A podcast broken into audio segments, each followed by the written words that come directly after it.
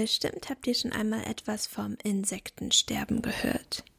Die Insekten sind zum Aushängeschild des weltweiten Verlusts an biologischer Vielfalt geworden, denn sie sind besonders stark vom Rückgang betroffen. Insekten spielen eine wichtige Rolle an vielen Stellen in den Ökosystemen. Zum Beispiel als Bestäuber sind sie essentiell für die Produktion vieler wichtiger Nahrungsmittel, wie zum Beispiel Äpfeln, Raps, aber auch Kakao oder Kaffee. Damit hat ihre Bestäubungsleistung auch einen großen Wert für die Landwirtschaft und damit auch für die Volkswirtschaft. Dieser wurde von Forschenden der Universität Hohenheim auf 3,6 Milliarden Euro pro Jahr allein in Deutschland geschätzt. Und obwohl die Insekten oft im Rampenlicht stehen, ist es um viele andere Tiergruppen und Pflanzenarten häufig nicht besser bestellt.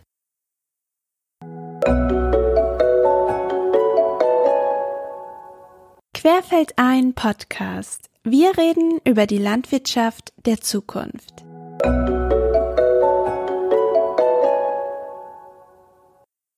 Diese Folge wurde in Kooperation mit Saxony High Five produziert. Saxony High Five ist der gemeinsame Transferverbund der fünf sächsischen Hochschulen für angewandte Wissenschaften, welcher über die Förderinitiative Innovative Hochschule des Bundesministeriums für Bildung und Forschung und der gemeinsamen Wissenschaftskonferenz gefördert wird. Das Projekt wurde ins Leben gerufen, um mit einer gemeinsamen Strategie den Austausch von Know-how und Ideen zu fördern und damit wiederum die Innovation von Wirtschaft und Gesellschaft zu fördern. In den insgesamt drei Folgen haben wir deshalb auch besonderen Wert darauf gelegt, sowohl die Wissenschaft als auch die Praxis zu Wort kommen zu lassen. 2019 legte der Weltbiodiversitätsrat IPBES, der in Bonn sitzt, einen Bericht zu Biodiversität und Ökosystemleistungen vor. Darin stand unter anderem, dass bis zu eine Million Arten vom Aussterben bedroht sind und dass viele davon bereits in den nächsten Jahrzehnten aussterben werden. Außerdem sind bereits 75 Prozent der Landoberfläche und 66 Prozent der Meeresfläche durch den Einfluss des Menschen verändert worden. Und zu diesen Flächen gehören auch landwirtschaftlich genutzte Flächen. Gemeinsam mit dem Hochschulprofessor Arne Xirjaks und dem Landwirt Kai Pönitz spreche ich in dieser Podcast-Folge darüber, wie es um die Biodiversität in Deutschland heute steht und vor allem, was wir tun können, um die Biodiversität in der Landwirtschaft zu fördern.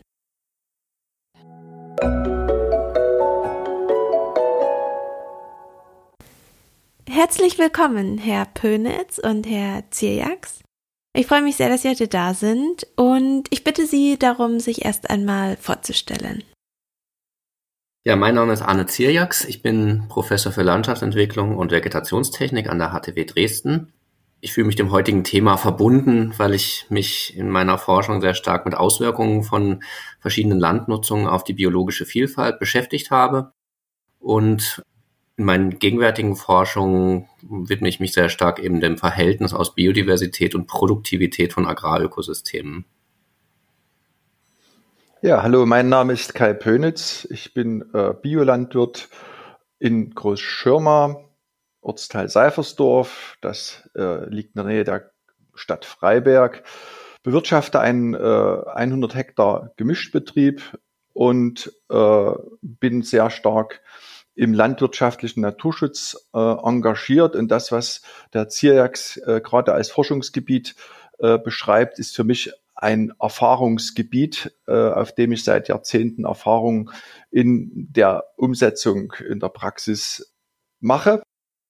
Und ich bin auch äh, engagiert äh, politisch im Bundesverband Deutscher Verband Landschaftspflege und versuche da diese Themen äh, bäuerlicher Naturschutz, Landschaftspflege, Erhalt der Biodiversität voranzubringen.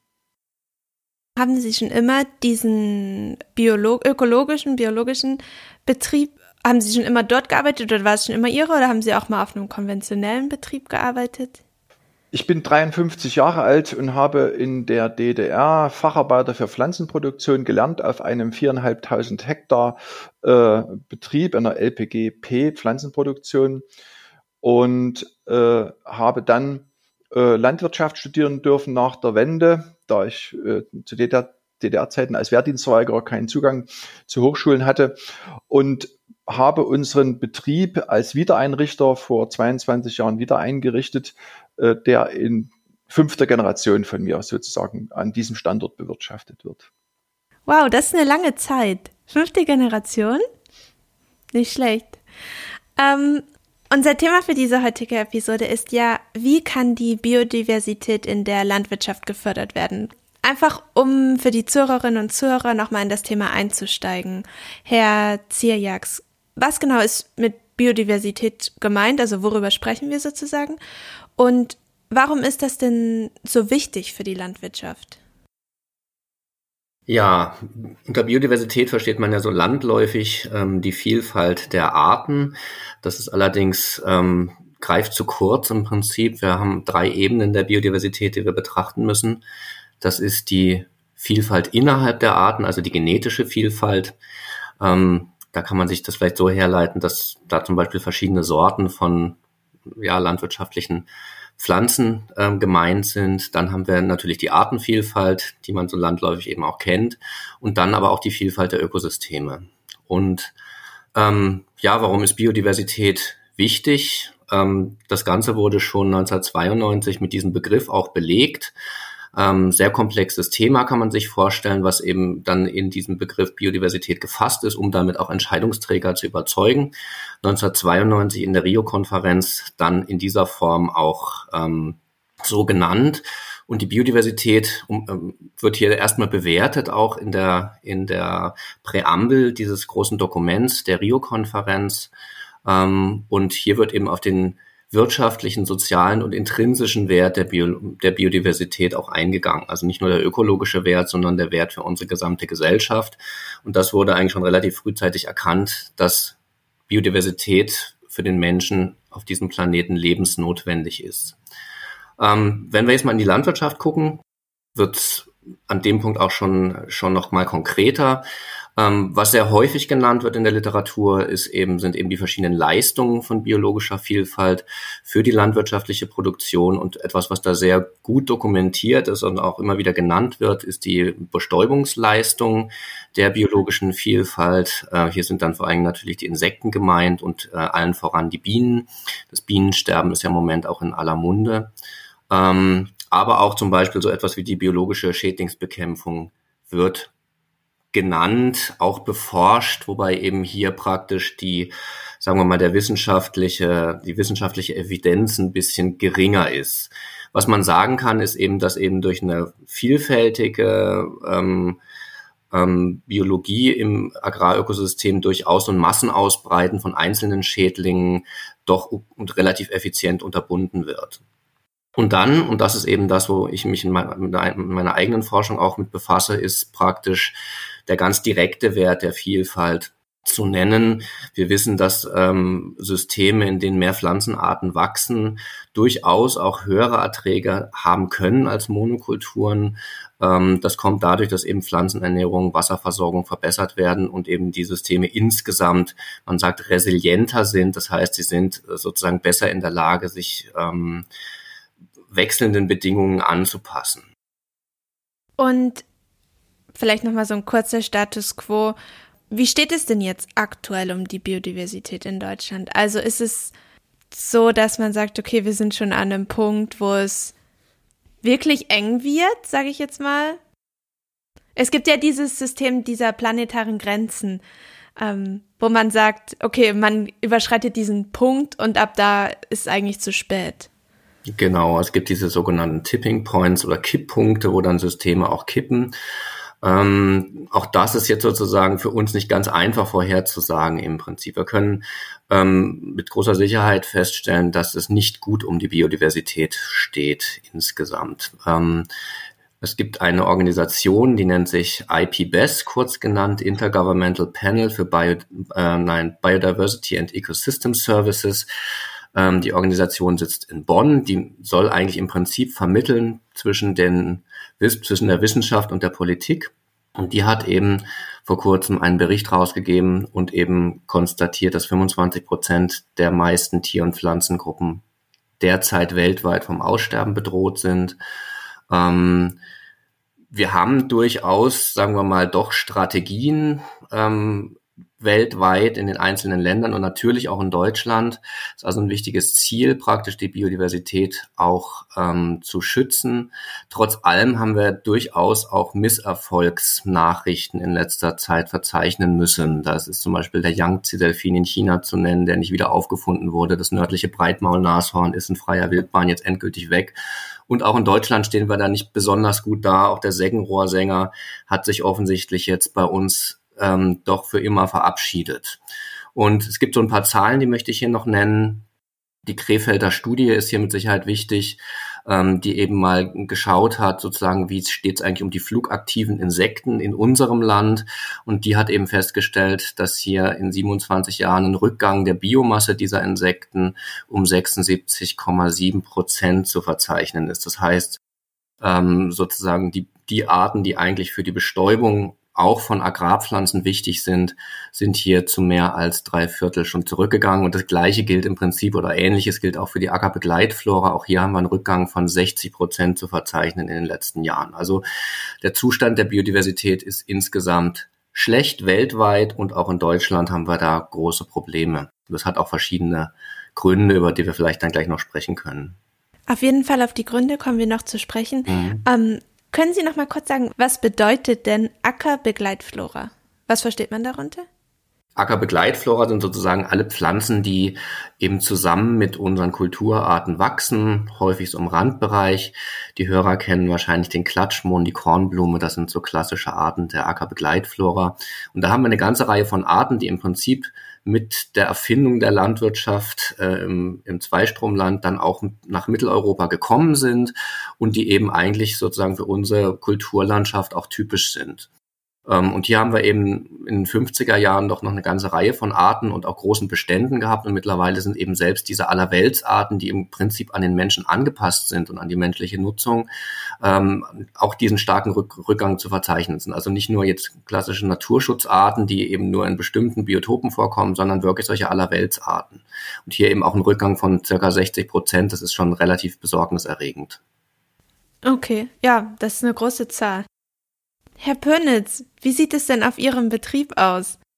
Können Sie, also spüren Sie diese Auswirkungen schon oder merken Sie das auch so? Zum Beispiel, das beste Beispiel ist ja immer das Bienensterben. Ist das zum Beispiel was, was Sie auch tatsächlich spüren in, bei der Arbeit auf Ihrem Hof?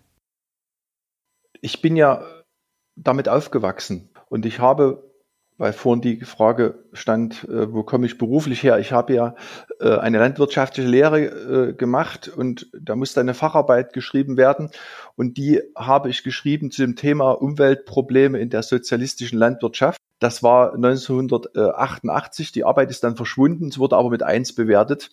Und ich habe mich da mit diesen Problemen schon auf noch mit 18 damals sehr naive Weise befasst und ich komme genau aus diesem Strukturwandel der Landwirtschaft in der DDR, diese Großflächenbewirtschaftung, die äh, intensive Bewirtschaftung, die starke Stickstoffdüngung nach modernen Methoden, die sichtbar eine Veränderung in der Landschaft und auch äh, eine Veränderung eben bei den Tier- und Pflanzenarten, was man so gemeinhin als Artenvielfalt äh, auffasst. Der Cirex hat sehr äh, erläutert, wie viel tiefer das noch ist.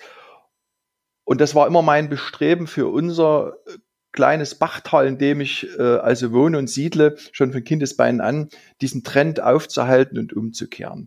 Und heute ist es so, also 22 Jahre nach äh, Wiedereinrichtung des Betriebes, dass ich sagen kann, die Situation ist bei mir nicht so angespannt in vielen Bereichen, wie sie ganz im Allgemeinen ist. Aber es gibt auch Bereiche, wo ich das ganz stark wahrnehme. Zum Beispiel um eins zu nennen, äh, die Fischfauna äh, in unserem kleinen Bach, der zu uns gehört, die ist wirklich unter allergrößten Druck, da durch die Klimaveränderung unser Bach in historischen Zeiten das erste Mal 2018 der großen Dürre komplett trocken gefallen ist äh, und 22 dieses Jahr in dem Trockenjahr auch wieder. Da habe ich dann Kolge zum Beispiel, also eine kleine Ausspülung, wo noch ein bisschen Wasser sich gehalten hat, äh, bewässert, um also den Fischen Sauerstoff und äh, Wasserabkühlung zu bringen. Also dort sieht es ganz, ganz äh, schlecht aus und das äh, führte auch dazu, dass ich zum Beispiel an dem Bach jetzt in den vergangenen Jahren, um den Wasserhaushalt zu verbessern, drei Hektar Dauergrünland wieder vernässt habe. Das ist äh, in den 80er Jahren trockengelegt worden, also melioriert. Da wurde das Wasser sozusagen über Rohrdrainagen abgeführt.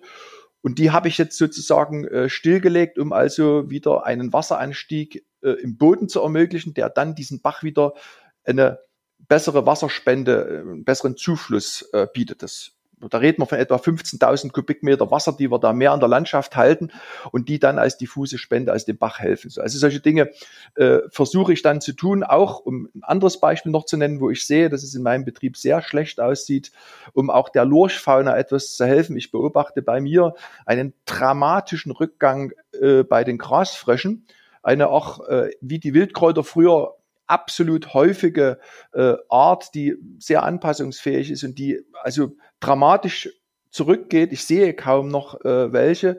Ich äh, überwache die Laichgewässer, habe selber äh, einige Laichgewässer äh, angelegt, neu angelegt, andere revitalisiert überwache das äh, Ableichen, um denen eben irgendwie zu helfen. Und das, da sehe ich eine, eine große Hilflosigkeit. Aber um ein drittes Beispiel doch noch zu nennen, weil äh, jetzt die Wildkräuter aufkamen in den äh, Ackerfluren, die wir als Bauern ja als Unkräuter bezeichnen. Das wäre der, der alte Begriff, den jeder wahrscheinlich noch kennt.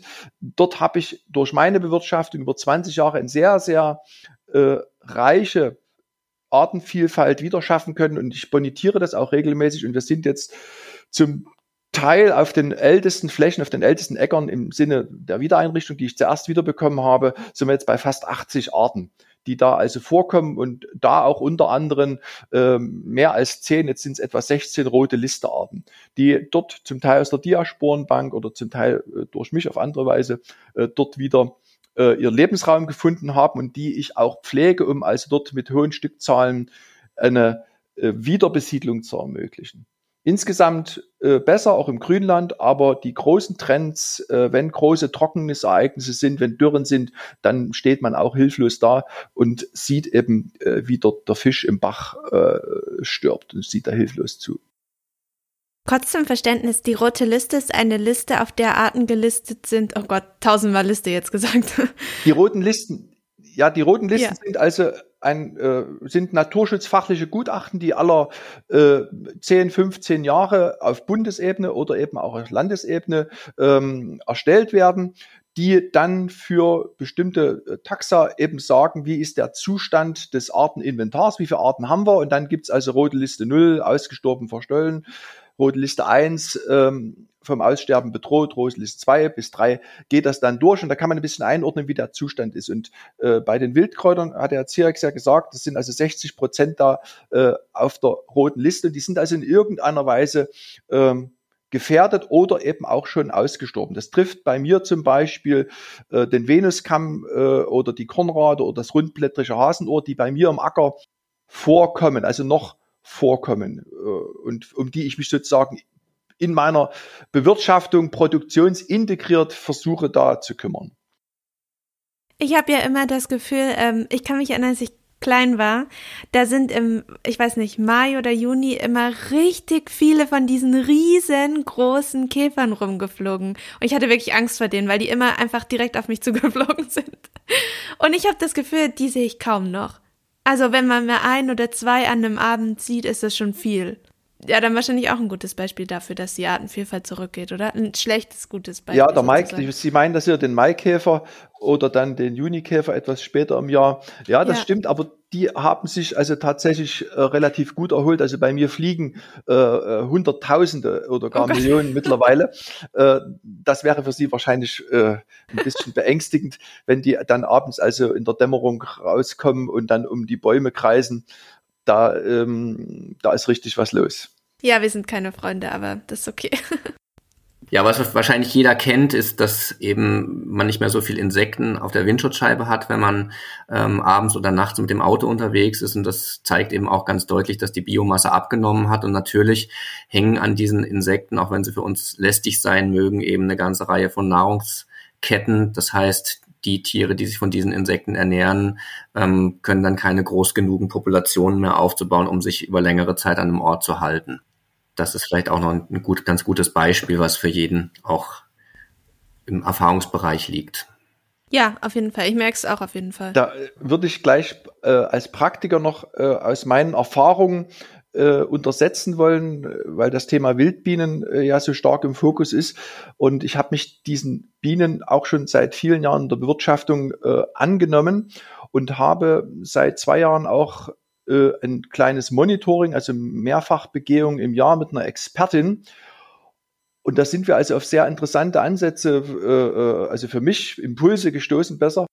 Äh, die war also bei mir, die musste ich erst überreden, da sie eigentlich nicht auf Landwirtschaftsbetriebe geht, weil sie sagt, das ist sinnlos. Auf Landwirtschaftsbetrieben äh, sind keine Wildbienen mehr zu finden. Und äh, sie ist dann doch äh, zu mir gekommen und kommt jetzt regelmäßig und hat dann äh, auf einem kleinen Transekt von 80 Metern äh, alle bei uns vorkommenden Leguminosen besuchenden Bienen, also alle Kleebienen, Arten gefunden. Und nicht nur die, wir haben dann auch die Bienenparasiten äh, gefunden. Also jede Bienenart, da sind wir noch tiefer ja in der Biodiversität drin, hat auch wieder ihre spezifischen Parasiten. Und die waren dann auch gleich noch äh, da. Und da hat, das ist ja, das ist ja verrückt. Und bei den Kleebienen zum Beispiel muss man eben wissen, die haben einen Aktionsradius von etwa 100 Metern. Und wenn in diesen 100 Meter Umkreis ihre Nahrungspflanze, die sind noch relativ äh, treu zu diesen einzelnen Nahrungspflanzen, wenn die nicht da ist, dann finden die da eben keine Nahrung und dann gibt's die Biene eben nicht. Und in meinen Bonituren im Acker habe ich eben festgestellt, dass ich sieben Leguminosen in der Acker Begleitflora, also in der, in der Acker äh, habe. Und ich habe regelmäßig äh, Kleegras im Anbau, so dass also Leguminosen besuchende Bienen bei mir in ihrem Lebensradius also Nahrung finden. Und dann haben wir äh, noch was Interessantes gefunden, nämlich den Ackerzahndruss. Das ist auch so eine Wildkrautart, die bei mir noch vorkommt. Die haben wir aus der Diasporenbank irgendwie gekitzelt, obwohl es da immer hieß, der macht gar nicht lange Samenbänke. War da. Und da gibt es eine Biene, die Zahntrost-Sägehornbiene, die also ganz streng sich nur an den als Nahrungspflanze wohl äh, hält, soweit ich das äh, aus Literatur entnehmen äh, kann. Und diese Biene haben wir zwar noch nicht gefunden, aber die suchen wir jetzt sozusagen, weil ähm, diese Pflanze bei mir auf etwa 10 Hektar vorkommt. Und das ist also ausreichend, wenn die anderen Bedingungen für die Biene stimmen. Also wenn wir der noch ein Bruthabitat geben und einen Rendezvousplatz, dann sollte es eigentlich klappen. Das ist so das Beispiel für diese Zusammenhänge, die sich da auftun. Und das kann man in die Bewirtschaftung eigentlich relativ gut mit einfachen Mitteln integrieren. Sie haben ja eh schon gesagt, es gibt ein paar Arten, die sie natürlich auch nicht mehr sehen, aber es sieht nicht ganz so schlecht auf ihrem Hof aus. Ähm, ich frage mich so ein bisschen, wenn wir jetzt einen Landwirt dabei hätten, der einen konventionellen Betrieb hätte, ob der vielleicht was anderes sagen würde? Macht das diesen Unterschied zwischen ökologischem Betrieb und äh, konventionellem Betrieb oder Vielleicht gehen wir noch mal ein wirklich auf die auf die Gründe, warum Biodiversität überhaupt in unserer Landschaft zurückgeht. Das ist ja gerade gerade sagen wir mal für den deutschen Kontext doch ein bisschen erstaunlich, weil wir doch eine relativ stringente Naturschutzgesetzgebung haben und auch wirklich viele Menschen, die dort arbeiten. Ähm, und trotz allem schaffen wir das nicht, die Biodiversität zu erhalten. Und da ist sozusagen eigentlich die, sagen wir mal, der wissenschaftliche äh, Background auch so, dass im Prinzip schon die Landnutzung hier als wirklich als Hauptgrund genannt wird, weltweit noch vor der Wilderei. Und in Deutschland muss man eigentlich sagen, dass wir im Prinzip ähm, der Haupt, sagen wir mal, der Haupt ähm, ein, der Einflussfaktor für den Rückgang der Biodiversität ist im Prinzip sozusagen eigentlich die Diversität der Landschaft an sich. Also die Landschaften werden immer einförmiger, Kleinstrukturen verschwinden und Schutzgebiete haben eben auch bisher noch keine ausreichende Fläche. Zehn Prozent sind ja vorgeschrieben nach FFH-Richtlinie und ähm, da sind wir sozusagen knapp dran. Ähm, und die Frage ist eben, ob die zehn Prozent überhaupt ausreichen als Schutzgebiete. Das heißt, wir brauchen in der Landschaft eigentlich irgendwo auch Quellhabitate, in denen praktisch Arten auch ihre, ihr, na, ihr Ökosystem auch finden können. Was auch noch relativ problematisch ist, ist, sagen wir mal, eine sehr ordentliche Landschaftsplanung, die wir da bei uns haben. Das heißt, es wird sehr sauber getrennt zwischen Forst, ähm, Landwirtschaft, Siedlungsflächen und dadurch sind eigentlich zwischen diesen unterschiedlichen Nutzungen auch gar keine Übergangsbereiche mehr. Das heißt, Tierarten können sich jetzt keine keine ökologischen Gradienten aussuchen, sondern haben eben entweder immer Acker oder eben dann irgendein anderes Biotop. Und das ist tatsächlich problematisch, und führt eben dazu, dass, dass eben ja viele Arten dann wirklich auch verschwinden. Wenn wir uns mal anschauen, wie, wie in, an so einem klassischen Acker die Biodiversität verteilt ist, auf einem Acker wird ja auch regelmäßig bewirtschaftet, umgepflügt, womöglich neu eingesät. Ähm, normalerweise ist es tatsächlich so, dass die Artenvielfalt vom Rand des Ackers zum Zentrum des Ackers auch abnimmt bei sehr vielen Artengruppen. Das kann man bei Schmetterlingen auch sehr gut sehen. Ja, die fliegen einfach nicht in diese Agrarwüste hinaus, ähm, weil sie dort eben dann auch deutlich weniger Nahrung und auch weniger Lebensraum finden. Und das ist im Prinzip, da würde ich schon sagen, das ist was, ist ein, ist ein generelles Muster, was wir sowohl auf ökologischen Höfen als auch auf konventionellen Höfen finden. Da würde ich auch an anderer Stelle nochmal von vornherein tiefer gehen äh, wollen, weil das auch meine Lebenserfahrung äh, ist, dass oder eines der Grundprobleme konventionell ökologisch äh, ist, dass egal wie, die Landwirte an sich alle sehr stark produktionssozialisiert sind. Das heißt, dass aus diesem ganzen Portfolio der landwirtschaftlichen Produktion, zu denen eben auch die Koppelprodukte, äh, Landschaft, äh, Artenvielfalt, Bodenschutz gehören, wird immer der Fokus im Wesentlichen auf die Lebensmittel, Futtermittel äh, und Erzeugung von nachwachsenden Rohstoffen fokussiert. Das ist das Selbstverständnis äh, und gleichzeitig auch das Selbstverständnis, dass wir ja in der Landschaft sind und dass wir Bescheid wissen. Aber die Landwirtschaft selber hat erst 1990 in den Hochschulgängen begonnen, sich mit Aspekten der Biodiversität richtig in der Breite der Studentenschaft zu befassen. Ich konnte also in meinem Studium gerade mal dann so solche Fächer belegen, die irgendwie sich mit Naturschutz etc. befassen. Das heißt, die, die Mehrheit der Landwirte ist produktionssozialisiert und sagt, wir machen euch satt. Und für die haben diese Koppelprodukte eben nicht diesen Stellenwert. Und um was anderes noch zu ergänzen, was Herr Ziax ja schon ausgeführt hat, wir bewirtschaften in Deutschland als Landwirte über 50 Prozent der Landesfläche. Und daraus ergibt sich einfach unsere Verantwortung, dass diese äh, Fläche, die wir als Nutzfläche sehen, natürlich auch Landesfläche und Lebensraum sein muss. Und das Konzept allein auf Naturschutzgebiete oder verschiedene Strukturen zu setzen, wird dort nicht hilfreich sein, tatsächlich eine dauerhafte Trendwende zu erzeugen und Artenvielfalt überhaupt in der Landschaft zu halten, sondern auch die äh, Landwirtschaft muss produktionsintegriert das Koppelprodukt Landschaft und Artenvielfalt bringen. Ein Beispiel, wenn ich konventioneller Landwirt bin, äh, der Herbizide einsetzt und ich habe im Studium gut zugehört, gut aufgepasst, dann kann ich eben so einen besagten Weizenschlag mit meiner Herbizidstrategie tatsächlich zu einem Weizenfeld machen, in dem keinerlei andere Begleitflora eben besagte Wild- oder Unkräuter wachsen. Der hat den Fokus drauf, der sieht ja als Unkräuter, als Konkurrenten. Der sieht die dienende Funktion äh, dieser Begleitflora eben überhaupt nicht, dass sie Ablenkfütterung für Schädlinge ist, dass äh, durchaus Krankheiten äh, dort weniger äh, auftreten, wo eine reiche Segetalflora, wie sie fachlich genannt wird, ist. Der sieht auch den Erosionsschutz nicht, die diese äh, Wildpflanzen bringen und so weiter. Und da müssen wir also gegen steuern. Und der Unterschied ist da schon zwischen konventionell und ökologisch sehr gravierend, weil die Biobauern an sich, weil sie ein anderes Systemverständnis haben, sich sehr stark mit diesen Fragen auseinandersetzen. Der eine mehr oder weniger äh, und der andere eben weniger und mehr als mehr. Aber da ist schon eine Auseinandersetzung da. Aber diese Produktionssozialisierung, die steht immer im Vordergrund. Und da der Biobauer ja ohne eine ganze Menge an Hilfsmitteln auskommen muss, ist äh, er natürlich auch ein bisschen stärker gefordert, einmal den Systemgedanken zu denken und gleichzeitig eben auch Ertragsausfälle zu äh, vermeiden. Ja, ja, wir hatten das ähm, schon mal in einer anderen Podcast-Episode auch besprochen, dass äh, Landwirte, die halt diese ökologischen Betriebe haben, einfach von vornherein diesen Systemgedanken schon viel mehr mitdenken sozusagen.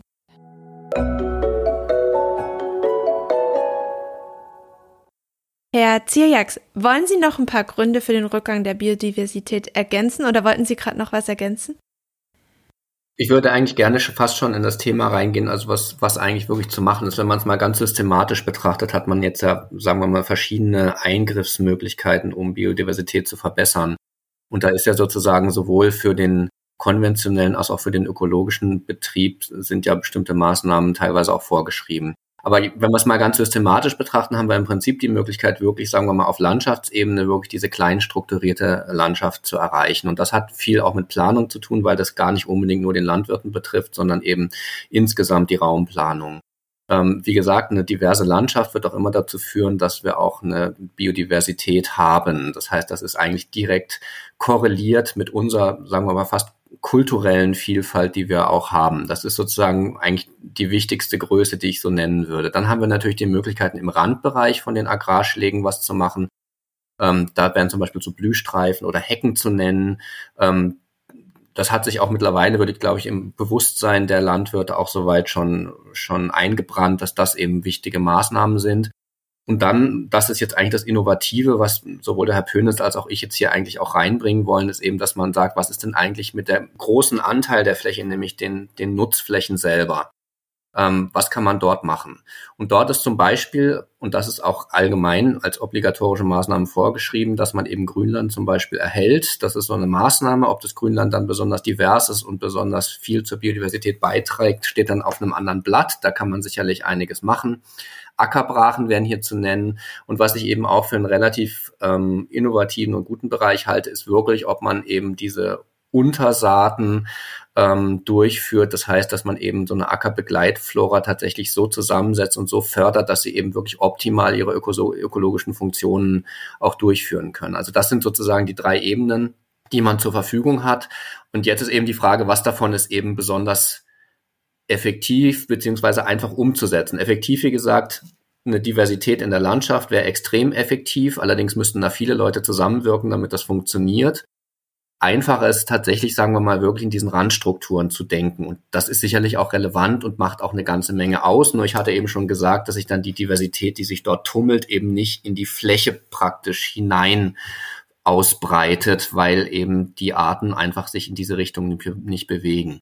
Was auch durchaus nachteilig ist bei diesen klassischen Maßnahmen, ist, dass wir häufig eben die rote Liste Arten nicht unbedingt erwischen. Ja, also häufig sind das gar nicht Arten, die einen besonderen Schutzstatus genießen, sondern eben doch die Allerweltsarten, wobei wir gehört haben, dass die auch durchaus, durchaus selten sein können mittlerweile.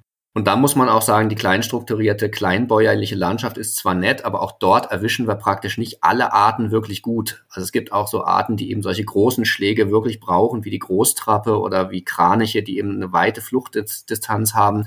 Also im Prinzip ist auch sozusagen an dem Punkt eine zentrale Vorschrift für den Landwirt, wie er die Landschaft zu gestalten hat, vielleicht gar nicht so hilfreich und vielleicht sollten wir da auch mehr Diversität wagen, dass eben sowohl große Schläge als auch kleine Schläge irgendwo in unserer Landschaft vorkommen, damit wir dann eine groß, größtmögliche landschaftliche Vielfalt auch haben, auch auf einer großen Skala. Ähm, Sie hatten diese Übergangszonen auch angesprochen, dass man zum Beispiel vielleicht ein Gebiet mit Häusern hat, daneben direkt den, äh, das Feld dass, dass diese Übergangszone sozusagen fehlt. Wie könnte man die sich denn vorstellen? Oder was wäre da das Idealbild? Ja, also was, was mir eben auffällt, wenn ich in anderen europäischen Ländern unterwegs bin, die praktisch nicht so eine sehr, sehr exakte Quadratzentimeter genaue Planung und, und Implementierung machen, dass dort eben diese Ökotone auch da sind. Da ist dann mal ein Teil des Ackers vernässt und der bleibt dann einfach so. Dann gibt es praktisch Feuchtwiesenbereiche, aber auch Bereiche, die ein bisschen höher liegen und die trocken sind. Und äh, dass man das eben alles zulässt und eben nicht durch Drainagemaßnahmen und sowas eben alles homogenisiert. Das ist zum Beispiel sowas, wenn wir ein bisschen unordentlicher wären, würde praktisch auch mehr, sagen wir mal, ökologische Vielfalt irgendwo sein. Wir haben tatsächlich das Problem, dass auch, sagen wir mal, administrativ zum Beispiel Forstwirtschaft und Landwirtschaft sehr stark getrennt sind. Das heißt, wir können im Prinzip einen Wald ganz schlecht beweiden. Es gibt Projekte, wo das passiert. Grünland bleibt Grünland, Acker bleibt Acker und dadurch haben wir eine sehr statische Herangehensweise. Bestimmte Prozesse laufen in der Landschaft auch gar nicht mehr ab, wie Sukzession oder sowas. Ähm, das ist auch der Grund, warum Städte, in denen wir häufig, sagen wir mal, wirklich brachliegende Fläche, Flächen haben, teilweise heute sogar diverser sind als die offene Landschaft. Ähm, Wie man das planerisch lösen kann, ist, glaube ich, eine, ist, glaube ich, eine lange Aufgabe, weil wir eben die Landschaftsplanung von dem her auch viel mehr Richtung Prozessschutz denken müssen und viel flexibler handhaben müssen, dass eben wirklich die verschiedenen Ökotone, diese Übergangsbereiche in der Landschaft auch wirklich vorkommen. Also habe ich so richtig verstanden, eigentlich unsere unsere Ordentlichkeit und die Bürokratie in Deutschland stehen der Biodiversität so ein bisschen im Weg. Ist sicherlich auf jeden Fall nicht förderlich. Was, was ich auch auf jeden Fall nennen muss, und, und da wird mir der Herr Pönitz auch, auch ähm, zustimmen, ist, dass wir ja praktisch die EU-Förderung an die, an die Nutzfläche gebunden ist und das zwingt eigentlich den Landwirt, egal ob er konventionell oder ökologisch ist, dazu, dass er wirklich bis an den Rand wirtschaftet. Und dadurch sind eben solche Ökotone oder solche, solche Randbereiche eben dann auch wirklich unter Druck, weil eben wirklich bis an den Rand heran gewirtschaftet wird. Und das ist wirklich sehr problematisch. Davon wollte man auch weg. Bei der letzten Agrarförderung hat das aber nicht geschafft, weil es eben nicht so eine richtig gute Alternative gibt. Aber das führt tatsächlich auch nochmal dazu, dass eben das, was an Biodiversität noch in der Landschaft ist, auch nochmal weiter unter Druck gerät. Auf die Finanzierung kommen wir eh gleich nochmal zurück. Herr Bönnitz, mhm. Sie melden sich schon. Ja. Genau. Ich wollte Sie nämlich fragen, ob Sie noch was ergänzen wollen zu dem Thema, ähm, welche Maßnahmen denn besonders effektiv sind oder gut umzusetzen sind. Ja, äh, das möchte ich gern. Ich sehe auch Herausforderungen im ordnungsrechtlichen Bereich und zwar zum einen in der Gesetzgebung selber und zum anderen auch im Vollzug der Gesetzgebung. Also wir brauchen in Deutschland dringend äh, eine Stickstoffsteuer.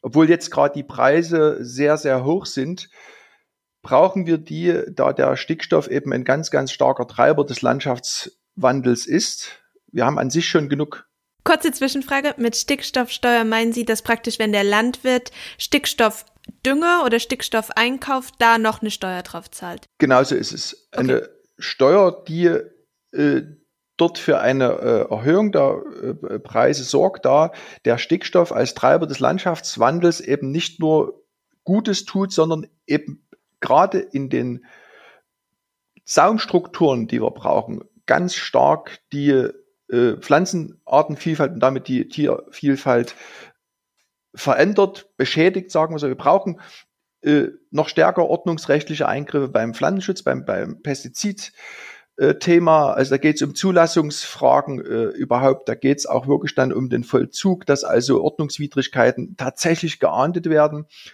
Wir haben eine Düngeverordnung und ich habe äh, diese Woche eine Veranstaltung besucht. Da war auf dem Rückweg der Bauer in Sachsen Anfang November unterwegs äh, und hat Gülle auf dem Grünland gedüngt. Ja, das ist also fachlich ist das ein Desaster. Das machen Warum? die, das, weil das keine Düngung ist, weil Düngung dient immer dazu, eine Pflanzen Bestand zu erzeugen, den man dann auch beernten will. Aber es, ich kenne keinen Bauern, der auf dem Grünland am 24. Dezember Heu macht oder Silage äh, produzieren will oder das beweidet. Äh, das liegt daran, dass wir eben Nettoimporteur von Stickstoff sind in unserer Veredelungswirtschaft, also sehr, sehr viel Futtermittel zukaufen. Wir haben virtuell 12 Millionen Hektar im Ausland, wo also Futtermittel nach Deutschland kommen und dann sitzen wir auf diesen, mit diesen Futtermittelimporten importierten Stickstoffmengen und die müssen dann irgendwie raus und das führt dazu, dass eben Stickstoff nicht als Düngemittel eingesetzt, sondern entsorgt wird und ist dann ein Treiber äh, in der Landschaft negative Prozesse, was also Grünlandartenvielfalt angeht. Ich habe dieses Jahr so eine Fläche übernommen, die also sehr stark mit Gülle über Jahrzehnte gedüngt war. Die hat zehn Pflanzenarten noch aufgewiesen. Bei mir sind auf den besten Standorten über 100 Pflanzenarten und im Schnitt mindestens 30 äh, bis 50 Pflanzenarten. Im Nutzungsgrünland, also nicht im Hobbygarten, wo ich da mich jeden Tag hinknie und da irgendwie jäte, sondern im Nutzgrünland. Das zweite möchte ich auch nochmal unterstreichen, die Kleinstrukturen. Ich bin passionierter Anleger von linearen Landschaftselementen, also von Hecken. Und das kann ich jetzt auch mal nochmal mit ein paar Zahlen runterbrechen, weil wir vorhin bei dem Weizenfeld waren. Wenn ich ein Weizenfeld als konventioneller Landwirt mit einer Hecke gliedere, wo ich also 21 Gehölzarten äh, einbringe, und ich habe das bei mir äh, über viele Jahre gemacht, dann biete ich dort Lebensraum für bei 21 Arten noch ein bisschen krautige Vegetation für 540 Tierarten oder alle Arten, die an dieses Florenelement Gehölz gebunden sind. Wenn ich daneben dann den wildkrautreichen Acker wie bei mir habe, mit also, sagen wir mal, 75 bis 80 Pflanzenarten zuzüglich des Weizens, dann komme ich da auf über 1300 Arten, die da potenziell leben können, weil also Habitat, Nahrung und gegebenenfalls bei der Biene noch der Rendezvousplatz da ist. Und da will ich nochmal auf das eingehen, was der Herr Zierax eben sagte. Wir müssen hin zur halboffenen Landschaft.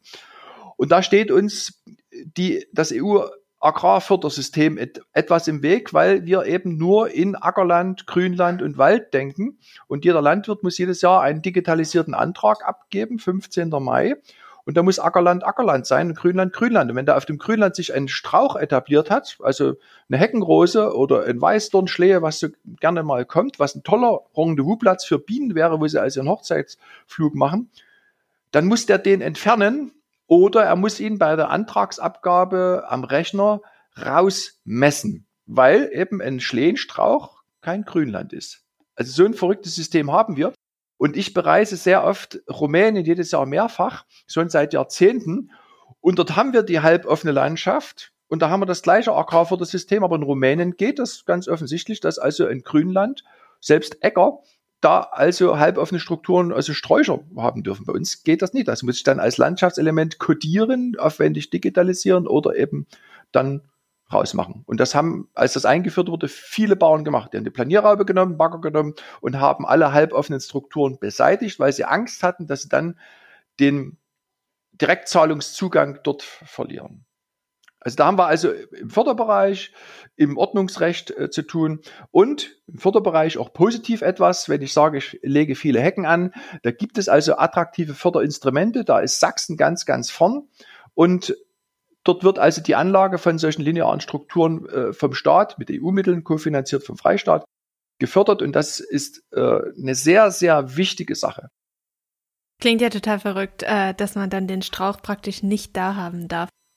Hecken sind ja dann ein gutes Beispiel von Maßnahmen, die Sie praktisch umsetzen, um die Biodiversität zu schützen, voranzutreiben, wie man es nennen möchte. Wollen Sie vielleicht noch ein anderes Beispiel nennen?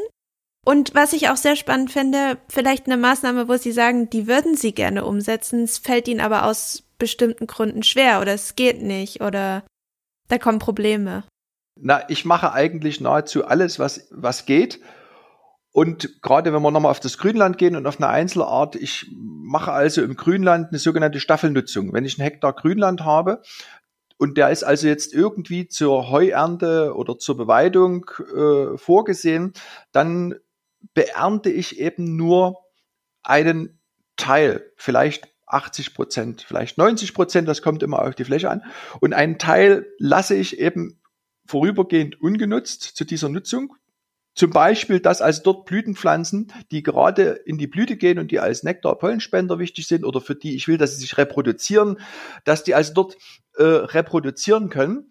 Und ich lasse auch sehr viel äh, sogenannte vertikale Strukturen über Winter stehen, also Grassäume, die komplett ungenutzt sind, weil es ungeheuer viele Insekten insbesondere gibt, die das als äh, Lebensraum oder als Überdauerungsraum für ein Ei, für eine Larve, für eine Puppe brauchen. Und wir machen bei mir im Betrieb seit 2019 ein Schmetterlingsmonitoring. Und wir haben es dieses Jahr aufgegeben, die Schachbrettfalter zu zählen, weil es einfach nicht mehr ging, weil dort so enorme Mengen flogen, einfach weil wir also diese äh, vertikalen Strukturen über Winter stehen lassen, beziehungsweise ungenutzte Bereiche, die nutzen wir das eine Jahr mal, das andere Mal, äh, also in einem bestimmten System. Und das funktioniert. Und da kann man sehr, sehr schnell wirklich gute Erfolge im Grünland sehen. Und was ich mir wünschen würde, wofür ich auch kämpfe, ist, dass das auch öffentlich honoriert wird und im Grünland haben wir das, äh, in Sachsen und jetzt auch ab 23 der neuen Agrarförderperiode. Da gibt es ein System der ergebnisorientierten Honorierung, wo also Landwirte, die eine bestimmte Artenanzahl nachweisen können, dafür eine Zahlung bekommen. Und das geht also auf einem sehr, sehr niederschwelligen Bereich los. Es geht also bei vier Arten los äh, geht sechs bis acht Arten. Das ist nicht, nichts, was ich als artenreich äh, beschreiben würde, aber es ist ein sehr gutes Instrument. Das gibt es im Grünland in Sachsen seit 2015, gab es vorher schon in Baden-Württemberg und wird jetzt in die neue Agrarpolitik äh, überführt. Und das Gleiche wünsche ich mir für den Acker, für wildkrautreiche Äcker. Eine ergebnisorientierte Honorierung mit äh, adäquaten äh, Fördersätzen, das würde viele Landwirte wirklich dazu bewegen, ihr Management zu überdenken, da eben gerade auch bei den Herbiziden große Probleme mittlerweile mit Resistenzen und mit Neuzulassungen bestehen. Also sehr viele Pflanzenarten werden resistent gegen die Wirkstoffe, die es gibt. Wirkstoffe, die gut funktionieren, die gehen nach und nach vom Markt. Also insbesondere jetzt, dass diese leidige Glyphosat-Debatte das total bezieht, was also 23 dann mit der Zulassung ausläuft, wahrscheinlich keine neue bekommt. Und da wünsche ich mir begleitend eine ergebnisorientierte Honorierung für die wildkrautreichen Äcker, weil wir eben mit den wildkrautreichen Äckern ein ganz, ganz tolles Instrument haben in der Landschaft. Ne, der allergrößte Teil der Landnutzungsfläche ist Acker, äh, Artenvielfalt reinzubringen. Wollen Sie noch was ergänzen, Herr Zierjaks? Ja, ich würde vielleicht auch nochmal auf diese, auf diese wildkrautreichen Äcker eingehen. Das ist eigentlich auch ein Thema, was mich sehr bewegt, ähm, weil ich eben auch in den eigenen Forschungen festgestellt habe, dass wir da offensichtlich ähm, auch wissenschaftlich wirklich noch Nachholbedarf haben. Also ich denke, es ist eindeutig, dass es auch Sinn macht, sozusagen in der Produktionsorientierung ähm, zu sagen, okay, Unkräuter führen dazu, wenn die mehr Biomasse haben, dass dann auch eben die Nutzpflanze in ihrer Biomasse zurückgeht. Das heißt, sprich, man hat einen Ernteverlust durch diese Unkräuter. Ja, das ist was, das kann man durchaus messen. Anders ist das allerdings jetzt, wenn man mal hergeht und wirklich sagt, wie sieht's denn aus, wenn wir uns jetzt wirklich die reine Diversität angucken und versuchen eben diesen, diese diesen Biomassencharakter herauszurechnen. Und da haben wir eigentlich relativ eindeutig festgestellt und auch in ganz verschiedenen Agrarökosystemen, sowohl in den Tropen als auch in einem Ackerökosystem in Mitteleuropa, dass praktisch diversere Systeme auch vom Ertrag her ähm, übersichtliche Ernteverluste haben. Das geht je nach Studie von Ernteverlusten von zehn Prozent äh, bis hin dazu, dass eben in sehr diversen Systemen man eigentlich überhaupt keinen Ernteverlust feststellen kann gegenüber einer Monokultur. Und das ist, das ist, finde ich, schon ein ganz interessantes Ergebnis, was so eigentlich in der praktischen Landwirtschaft noch gar nicht da ist. Das heißt, man müsste es eigentlich schaffen, im Prinzip eine, eine artenreiche Begleitflora zu haben, die dann eben gleichzeitig äh, keine besonders hohe Biomasse aufweist. Ähm, problematisch jetzt bei diesen, bei diesen Herbizidresistenzen, die auch der Herr Pönitz gerade angesprochen hat, ist eben tatsächlich, dass eben dann nur noch einzelne Arten solche, so, so ein Verfahren überleben auf dem Acker und dann eben in der Tendenz problematisch werden und sich wahnsinnig ausbreiten. Und ähm, dann gibt es im Prinzip auch nur noch ganz wenig Mittel, was man dagegen machen kann. Also dieses, diese Massenentwicklung von einzelnen Arten ist im Prinzip das, wofür der Landwirt Angst haben sollte, ähm, während sozusagen eine vielfältige Ackerbegleitflora eigentlich so durchlaufen könnte. Und wie gesagt, ein Ernteverlust von zehn Prozent, den könnte man durch solche Fördermaßnahmen, die der Herr Pönitz auch gerade angesprochen haben, wunderbar ausgleichen. Da würde ich gerne auch gleich ergänzen, weil dieser von mir wildkrautreich beschriebene Acker, der zeigt genau diese Tendenzen dass wir eine Zoonose haben, wo also die gegenseitige Konkurrenz oder auch gegenseitige äh, Symbiosen in beide Richtungen eigentlich das Wildkraut nicht mehr zum Problem machen, die Art an sich, und insgesamt ich eine stabile Vegetation entwickle. Es gibt Ausnahmen, also es gibt Problemunkräuter, zu denen ich auch Unkräuter sage. Das ist also in meinem Fall die Ackerkratzdistel, die wir aber mit anderen Mitteln sehr gut kontrollieren können. Das ist die äh, Quecke, die also gerade im Ökolandbau durchaus große Probleme macht, weil die schleicht sich auch so rein, die ist so na, zu unbemerkt ist die da und da muss man schon äh, genau hingucken, dass man Probleme rechtzeitig entdeckt und das ist äh, der, der Ampfer, der stumpfblättrige Ampfer, und vielleicht noch jetzt neu auch der Ackerfuchsschwanz, der also große Probleme bereiten kann. Das ist ein, das ist ein konventionelles Problem, greift aber langsam auf Ökolandbau äh, über.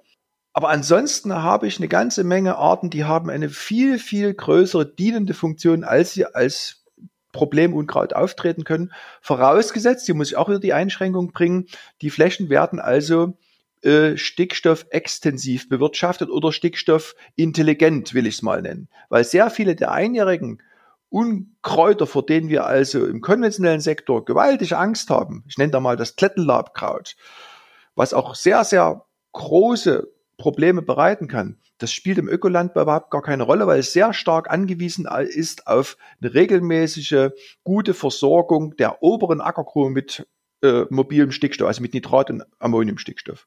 Und das haben wir im Ökolandbau in der Form nicht und damit sind die Pflanzen kein Problem. Ich finde ja Oh ja. Ja, ich möchte das auch nochmal gerne ergänzen, weil ich finde es wirklich ein wichtiges Thema nochmal, also um das mal ganz auf den Punkt zu bringen. Also wir kommen eigentlich, sagen wir auch aus dem, aus dem wissenschaftlichen Kontext, eigentlich aus einem Bereich, wo wir sagen, okay, die Arten in einem Ökosystem konkurrieren eigentlich miteinander und irgendwann ist so ein Gleichgewicht erreicht, wo sozusagen die gegenseitige Konkurrenz dann praktisch zu einem Ökosystem führt. Das ist eine Sicht, die mehr und mehr jetzt in den letzten Jahrzehnten auch wissenschaftlich wirklich auch ähm, ähm, ja überdacht wird, weil wir eben doch feststellen, dass es eben auch ganz direkte Zusammenarbeit zwischen diesen Pflanzen in einem Ökosystem gibt oder zwischen den Arten in einem Ökosystem, die wirklich in einem gegenseitigen Abhängigkeitsverhältnis sind und praktisch das ganze Ökosystem auch zum Funktionieren bringen. Und gerade bei den Ackerunkräutern, und das war eine große Überraschung in unserer Studie, haben wir tatsächlich festgestellt, dass die Stickstoffversorgung und auch die Schwefelversorgung des Weizens in unseren Feldern tatsächlich in den diverseren Parzellen wirklich besser geworden ist und auch die Wasserversorgung interessanterweise, also die Photosyntheseleistung und das Öffnen der Stomata ist in den Trockenjahren dem Weizen leichter gefallen, wenn es eben diese Bodendeckung gab durch die Ackerunkräuter oder die Ackerbegleitflora, wie wir ja besser sagen sollten. Also das sind so ganz interessante Punkte, die jetzt eigentlich erst wissenschaftlich gerade erforscht werden, wo wir eigentlich sehen, Biodiversität kann an dem Punkt wirklich auch ganz direkt vorteilhaft sein und ganz direkt Leistungen für die Agrarproduktion auch liefern. Also eigentlich hätten wir uns vielleicht ganz viel Unkrautvernichtungsmittel sparen können, wenn wir das vorher gewusst hätten. Kurz zwei Verständnisfragen. Herbizide sind Mittel zur Unkrautvernichtung, richtig? Ja. Ich sehe zweimal nicken, sehr gut. Und wenn Sie von Biomasse sprechen, dann meinen Sie praktisch zum Beispiel die Menge der Insekten oder die Menge der Pflanzen, die auf einem bestimmten Fleck sind. Ja. Ja, okay. Ich finde diese ganzen Namen toll. Ackerfuchsschwanz ist bisher mein Lieblingswort. Oh, meins nicht. Wie heißen denn die? Heißen die nicht auch Fuchsschwanz, diese flauschigen Schlüsselanhänger, die manche haben? Ja. Ja, so stelle ich mir das gerade vor. Fuchsschwanz gibt es dann gleich mehrere Pflanzenarten, die diesen Namen tragen. Ich würde auch noch eins äh, ergänzen. Ich merke schon, Herr Thiax, wir werden hier noch viele Gespräche führen müssen.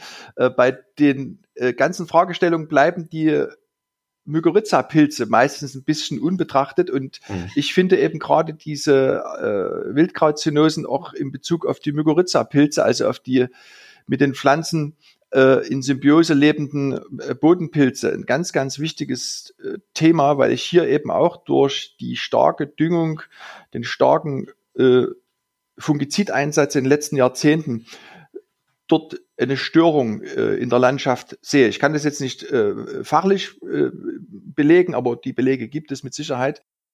Und da ist also auch die Artenvielfalt ein ganz, ganz wichtiger Punkt, um also dort auch den, den Bodenpilzen zu helfen, um äh, da also dann wiederum auch für die Kulturpflanzen äh, Nutzen zu bringen, denn die meisten Kulturpflanzen sind auch mit Mykorrhiza-Pilzen äh, in Symbiose und da wissen wir, bessere Wasserversorgung, Faktor 4, bessere Stickstoffversorgung, bessere Phosphatversorgung, ohne eben mehr Düngung, sondern einfach durch die Pilzhyphen und die äh, Symbiose. Also das ist ein ganz, ganz großes Thema auch für die Zukunft. Gerade wenn wir also in immer äh, trocknere äh, Zeiten hinein wandern.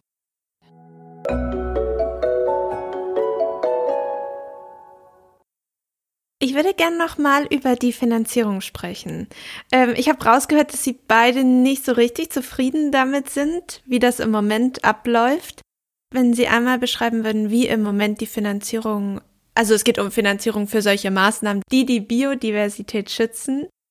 Genau, wie das im Moment funktioniert und was Sie sich vielleicht vorstellen könnten, was halt eine bessere Lösung wäre. Ein, was hatten Sie ja schon angesprochen, die ähm, ergebnisorientierte Förderung. Ja, vielleicht ganz kurz. Also man unterscheidet ja zwischen den obligatorischen Maßnahmen, die Greening, sogenannten Greening-Maßnahmen der EU, die eben jetzt für die, für den nächsten Zeitraum ab 23 eben vorsehen, diese Erhaltung von Dauergrünland. Fünf Prozent der Fläche soll für Blühstreifen und Hecken ähm, zur Verfügung stehen und es soll eben, sollen eben auch Sorten und Fruchtfolgen diversifiziert werden, um mal ein paar Beispiele zu nennen. Also das ist sozusagen was, was auch praktisch für alle Landwirte gilt, sowohl für die ökologischen als auch konventionellen. Und dann gibt es eben die freiwilligen Agrar-, Umwelt- und Klimamaßnahmen, wie sie so schön heißen, innerhalb deren praktisch auch die Förderung für den Ökolandbau mitfinanziert wird. Und, und die praktisch dann eben eine bestimmte Prämie enthalten für bestimmte Maßnahmen. Und der Katalog, der ändert sich eben auch immer ein paar Mal. Ein paar Sachen hatte der Herr Pönitz ja eben auch schon genannt. Ja, also ähm, wie gesagt, der Ökolandbau ist hier sozusagen ein bisschen integriert in diesen Maßnahmen und diese Maßnahmen können aber sowohl im ökologischen als auch in konventionellen Betrieben eben angewandt werden. Möchte ich ergänzen, äh, erstens die, äh, Herr Ziax, die äh, Stilllegung sind die obligatorische, ab 23 sind 4 Prozent, nicht, äh, nicht 5. Mhm, Dankeschön. Und, und äh, wird eben leider 23 ausgesetzt wegen der Nahrungskrise. Also man hat schon für 23 quasi wieder äh, Artenvielfaltsschutz, Biodiversitätsschutz abgewogen gegen produktionsorientierte Interessen. Das ist, sehe ich als ein Problem. Und ich sehe ein grundsätzliches Problem äh, darin, dass wenn man sich dieses Fördermodell, das wird also beschrieben als das Zwei-Säulen-Modell mit einer ersten Säule, einer starken ersten Säule, wo also Direktzahlungen an die Landwirtschaftsbetriebe, die über Landwirtschaftsflächen verfügen, und einer zweiten Säule, wo also diese ganzen äh, Agrar-, Umwelt-, Klimamaßnahmen, wo dann auch die Ökoregelung, wo also auch dann der Ökolandbau drin ist, äh, abwickelt. Und die Begründung für diese erste Säule ist die Einkommensstützung. Die allererste Begründung ist Einkommensstützung in der Landwirtschaft, weil sich also eben in einem globalen Wettbewerb sieht in der Agrarproduktion. Und dann die Folgeziele sind diese Fragestellung der Verbesserung der Umwelt, also abiotische Aspekte, Nitrat äh, im Grundwasser, Artenschutzaspekte etc. Und da haben wir also ein ganz großes Gerechtigkeitsproblem, weil es gibt in Deutschland Gunststandorte, ich nenne mal die Magdeburger Börde oder bei uns in Sachsen die Lommatscher Pflege. Da gibt's Ackerbaubetriebe, die sind sehr groß und die brauchen keine Einkommensstützung. Die kriegen aber auch jedes Jahr 250 bis 280 Euro Einkommensstützung. Die müssten den Agrarantrag ausfüllen. Die brauchen das eigentlich nicht. Aber die, die Betriebe, die zum Beispiel im Erzgebirge wirtschaften, die mit Viehhaltung wirtschaften, die viel Arbeit macht, die kriegen die gleichen Zahlungen und haben also wesentlich größere wirtschaftliche Probleme. Und äh, ich kämpfe dafür, dass dieses System quasi des äh, anlasslosen Grundeinkommens überdacht wird und dass wir also ein Fördersystem entwickeln, in dem tatsächlich Landwirte nach Bedürftigkeit und dann eben auch nach Leistung, nach Gemeinwohlleistung finanziert werden. Und wir als DVL, also als Deutscher Verband für Landschaftspflege, haben vor einigen Jahren hier ein schlüssiges Konzept entwickelt, die Gemeinwohlprämie. Und wir sind aber 23 damit in Deutschland nicht an den Start gekommen. Und ich habe gestern gerade eine Veranstaltung besucht, also eine Lehrveranstaltung äh, des Landwirtschaftsamtes, also in den Strukturen Sachsens für diese neue Agrarförderperiode.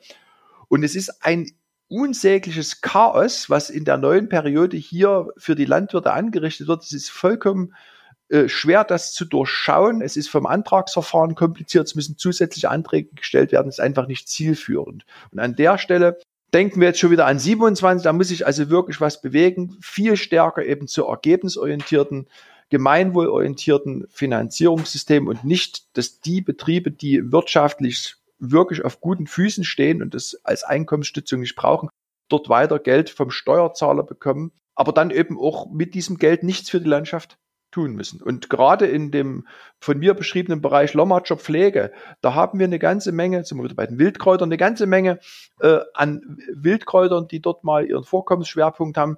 Da haben wir jetzt noch ein paar Schutzäcker, wo also dann eben von mir aus der Rittersporn und äh, der Venuskamm und die Legusia da noch leben und ringsherum eine Agrarlandschaft, die wird vom Steuerzahler subventioniert und leistet aber nichts für diesen äh, wichtigen Artenschutz.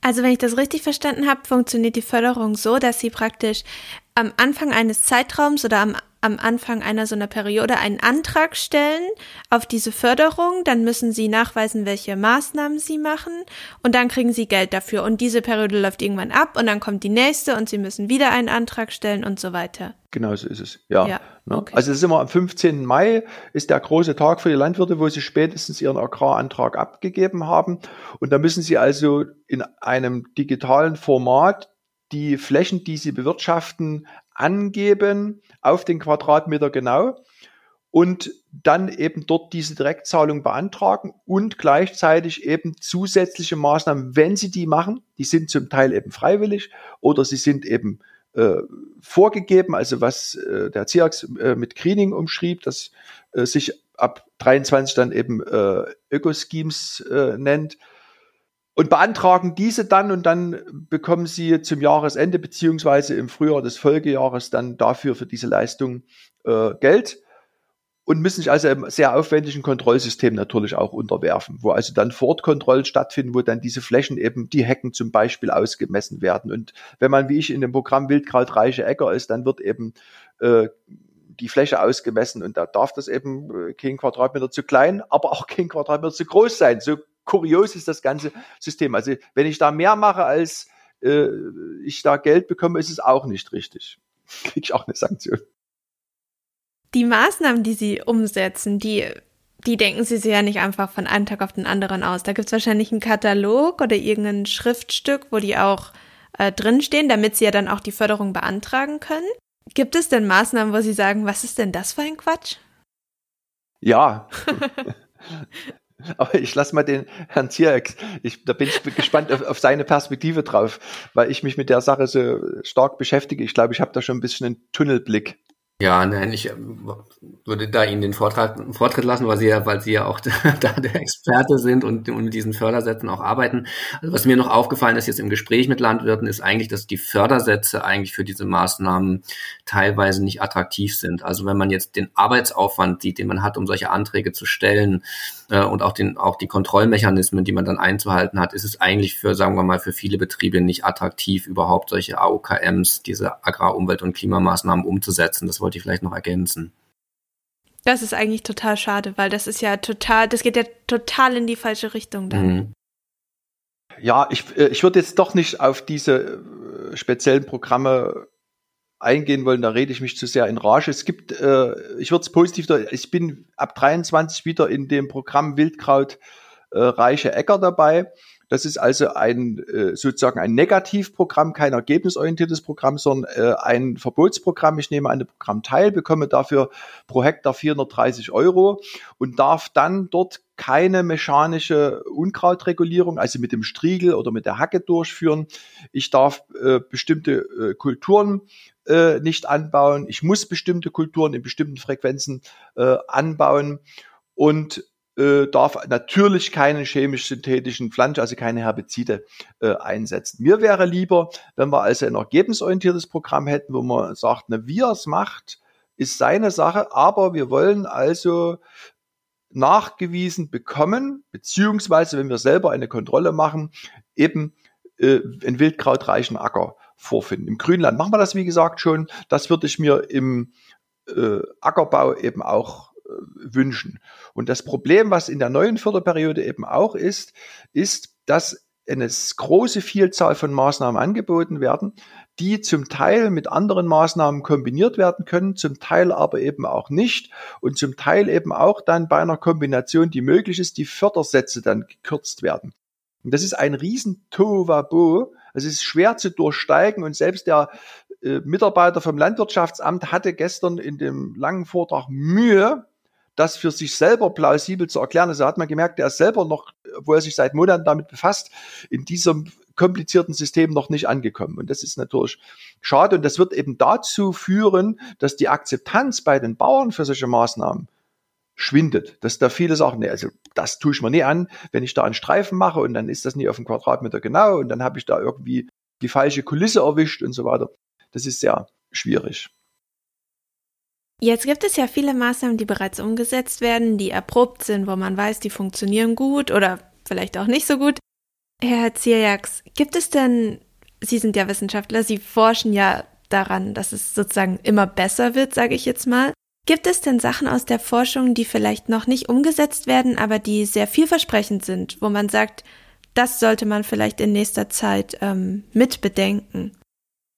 Ja, also ich denke, wir haben sozusagen einen, einen Bereich, der, der ist wirklich in der Anwendung, wie ich schon gesagt hatte vorher, das Zusammenwirken der verschiedenen Akteure die Landschaft gestalten innerhalb eines Landschaftsausschnittes. Das halte ich für relativ relevant. Also auch wirklich, dass wir diese Kooperation nicht nur bei den, bei den Beikräutern und unseren Kulturpflanzen suchen, sondern vielleicht auch zwischen den Menschen mal ausprobieren.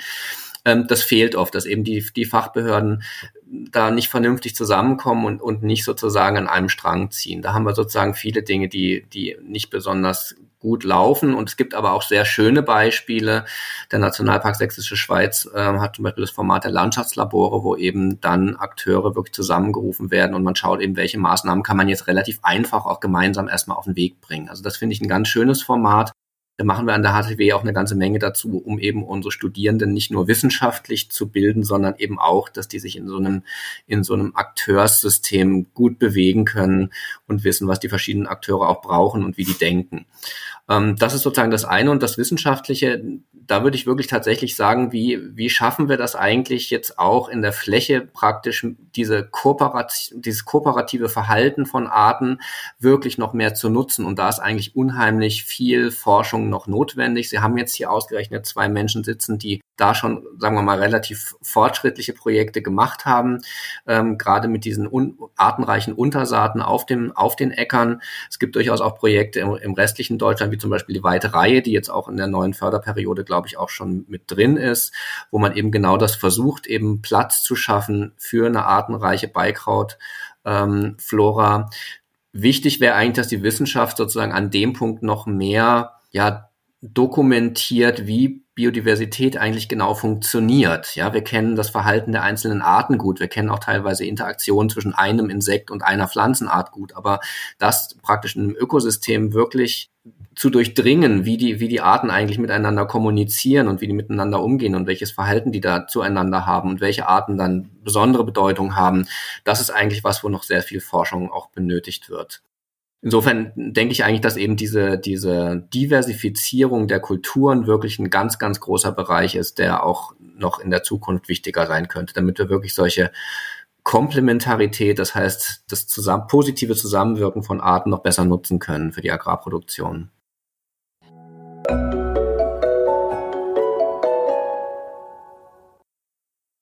Ähm, mit dem Blick auf die Uhr würde ich jetzt langsam mal Richtung Ende sozusagen kommen. Wir haben aber noch drei Fragen. Zweimal unsere Abschlussfragen und dann haben wir eine Quizfrage. Die stellen wir immer unseren Zuhörerinnen und Zuhörern, die uns auf Social Media folgen.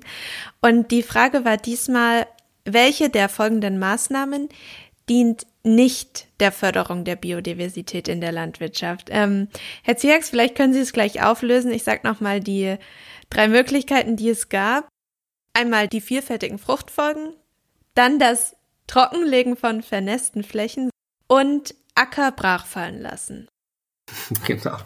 Da ist die Frage eigentlich ganz deutlich. Wer jetzt gut zugehört hat in dem Podcast, der weiß es. Die Vernässung von Flächen ist zwar durchaus für den Landwirt ein Problem, weil dann an diesen Staunässe beeinflussten Orten eben weniger ähm, Nutzpflanzenernte auch zu erwarten ist. Aber im Prinzip ist es genau ein Bereich, wo eigentlich ein Ökoton entsteht und wo das heißt, wo dann eben das für viele Arten auch durchaus wichtig sein kann. Bis dahin, dass sogar ein Feuchtgebiet entstehen kann an solchen vernässten Flächen. Also insofern ist die Antwort, dass eben die vernässten Flächen trocken zu legen, eine Förderung der Biodiversität darstellt, definitiv falsch. Was ist denn ein Ökoton? Ökoton sind eben genau diese Übergangsbereiche zwischen einer, einem ja, Biotoptyp und dem nächsten. Perfekt. Ich habe mich vorhin gefreut, als wir darüber gesprochen haben, dachte ich, oh, wer jetzt gut zuhört, der weiß schon die Lösung für die Frage. Unsere Abschlussfragen, die stellen wir allen unseren Gästen, deshalb stelle ich die natürlich heute auch. Und zwar ähm, die erste Frage, wieder an Sie beide natürlich gerichtet. Was wünschen Sie sich denn von der Politik in Bezug auf die Förderung der Biodiversität in der Landwirtschaft? Ja, also ich würde mir allen voran eigentlich einen Ausstieg aus dieser Flächenpauschalförderung wünschen oder eine vernünftige Alternative dazu. Und das kombiniert bitte wirklich mit einer größeren Verantwortung für den Landwirt. Ähm, solange ich zentral beschließe, was ein Landwirt tun darf und was er nicht tun darf, wird das immer dazu führen, dass wir im europäischen Kontext eine homogenere Landschaft haben. Und das ist eigentlich genau das, was der Biodiversität entgegenwirkt. Also mehr Vielfalt ähm, der der landwirtschaftlichen Kulturen ähm, wagen und damit eben auch mehr Vielfalt äh, von Arten in der Landschaft dann praktisch ermöglichen. Das wäre sozusagen was, was ich, was ich sehr wichtig fände und was ich im Moment mit großem Interesse auch beobachte, sind eigentlich alle ähm, Maßnahmen oder Projekte im Bereich der sozialen Landwirtschaft. Das heißt, wie bekomme ich eigentlich junge Leute heutzutage dazu, wirklich auch wieder aktiv in der Landwirtschaft teilzunehmen? Und da gibt es ja eine ganze Reihe von sozialen Landwirtschaftsprojekten im bundesdeutschen Kontext mit ganz verschiedenen Ansätzen. Und hier würde ich mir von der Politik auch wünschen, dass solche Projekte auch aktiv gefördert werden. Herr Böhnitz? Ich würde mir wünschen, dass die Politik es schafft, Förderprogramme zu entwickeln, die von der breiten landwirtschaftlichen Gesellschaft akzeptiert werden können. Also eine deutliche Entbürokratisierung, eine deutliche Vereinfachung. Ich hatte vorhin das Gemeinwohlprämienkonzept vom DVL angesprochen, damit und das sage ich jetzt mal als Ökobauer, wir haben in Deutschland um die 10 Prozent äh, Ökolandbau, wir haben auch 90 Prozent konventionelle Landwirtschaft, damit sich auch konventionelle Betriebe viel stärker mit diesem Koppelprodukt Artenvielfalt, Biodiversität auseinandersetzen und da auch den Mut finden, äh, in die Programme zu gehen und dort Erfahrungen zu sammeln. Das führt bei den meisten dann tatsächlich auch zu der Entwicklung eines neuen Denkens. Und da haben wir eben für die Periode 23 bis 27, glaube ich, sehr, sehr schlechte Voraussetzungen. Ich hoffe sehr, dass wir dann nach 27 dort endlich äh, in die Gänge kommen. Alles andere haben wir besprochen, Ergebnisorientierung und so weiter. Ja. Die Sache mit der Entbürokratisierung zieht sich so ein bisschen durch die letzten Episoden, die ich aufgenommen habe. Also das habe ich jetzt nicht zum ersten Mal gehört. Unsere zweite Frage, die wirklich jetzt letzte Frage, ist immer so ein bisschen Tipps und Tricks vielleicht. Welche Rolle spielt denn der, der in Anführungsstrichen normale Bürger oder der Konsument, die Konsumentin? Was können wir sozusagen für die Förderung der Biodiversität in der Landwirtschaft tun? Kaufen Sie Produkte zuallererst mal, die aus ökologischen Landbau kommen. Kaufen Sie regional und sprechen Sie mit den Landwirten, die diese Produkte erzeugen? Gehen Sie tatsächlich auf die Landwirtschaft zu und erläutern Sie Ihre eigenen Erwartungen und hören Sie auch auf das, was die Landwirte äh, Ihnen sagen, vor allem eben die Zielkonflikte, die Landwirtschaft immer hat, die Zwänge, in denen Landwirtschaft steht, dass man wirklich miteinander spricht. Gehen Sie auf die Höfe oder äh, Sie können ja bei mir einen Anfang machen, können Sie mich besuchen. Äh, am besten ist es im Mai, Juni, wenn es draußen blüht. Das ist ganz wichtig, diese gesellschaftliche Kommunikation nicht übereinander, sondern miteinander. Das machen wir beim DVL. Wir sind drittelparitätisch besetzt. Das muss ich nochmal das einschieben. Sind also immer Naturschützer, Landwirte und die Kommunen an einem Tisch. Also auch im Vorstand. Ich spreche dort für die Landwirtschaft. Wir haben dort äh, Leute aus der Kommunalpolitik. Das sind ja die Akteure, die im ländlichen Raum auch zusammenarbeiten. Und der DVL ist da wirklich absolutes Vorbild, weil Naturschützer und Landwirte reden gerne übereinander oder äh, reden gern auch schlecht natürlich übereinander. Bei uns wird immer miteinander gesprochen. Ja, dem kann ich mich im Prinzip auch nur anschließen. Also wir hatten uns ja jetzt im Podcast noch nicht mit der Frage wirklich intensiv auseinandergesetzt, ob ökologischer Landbau wirklich besser ist für die Biodiversität. Und die Frage kann man aber schon, schon bejahen. Durch den Verzicht der Herbizide und auch vor allen Dingen der Insektizide, der Neonicotinoide, ist eben doch die Biodiversitätsleistung des ökologischen Landbaus deutlich besser, wobei man das unter Umständen nicht generell sagen kann, sondern da hängt es dann wirklich auch ein bisschen am Anbauverband. Ähm, man muss schon sagen, dass eben Anbauverbände wie Bioland, Deometer, Naturland mehr für die Biodiversität tun, als das eben die, die reine EG-Bio-Verordnung tut. Ähm, insofern macht es auch Sinn, wenn man sich ökologisch ernährt, auch nochmal zu schauen, ja, woher kommt das Produkt? Und da kann ich mich dem Herrn Pönitz eigentlich nur anschließen. Ja, sprechen Sie mit dem Landwirt, der Sie versorgt. Schauen Sie, dass das Zeug nicht sonst woher kommt, sondern dass es wirklich regional produziert ist. Und ich denke eben diese Trennung zwischen Produzent und Konsument ist vielleicht auch was, was wir in den nächsten Jahrzehnten wirklich wirklich auch ändern können, dass eben wirklich die Menschen ähm, vielleicht wieder beides miteinander auch tun. Nicht nur miteinander sprechen, sondern auch miteinander produzieren. Alle Menschen, die mir bekannt sind, die sich in der sozialen Landwirtschaft engagieren, sind eigentlich sehr, sehr begeistert davon, von diesem direkten Kontakt. Und das macht einfach glücklich, ähm, wenn man mit seinen eigenen Nahrungsmitteln auch wirklich verbunden ist. Das ist das perfekte Schlusswort. Ich bedanke mich ganz recht herzlich bei Ihnen beiden. Vielen Dank, dass Sie sich die Zeit genommen haben.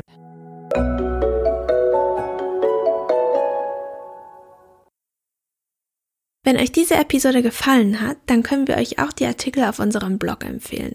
www.quer-feld-ein.blog. In den Show Notes findet ihr außerdem noch weiterführende Links zur heutigen Episode. Und alle unsere Podcast-Episoden findet ihr immer auch auf unserem Blog, auf Spotify, Apple Podcasts, Google Podcasts, YouTube und wissenschaftspodcasts.de. Natürlich freuen wir uns auch sehr, wenn ihr uns auf Instagram, Twitter oder Facebook folgt und unsere Beiträge liked, teilt und kommentiert. Und wenn euch der Podcast gefällt, dann gebt uns doch gern auch eine Bewertung auf Spotify und Co. Außerdem könnt ihr uns natürlich jederzeit Fragen, Feedback oder Anregungen zum Podcast auch via E-Mail an querfeldein.zalf.de senden.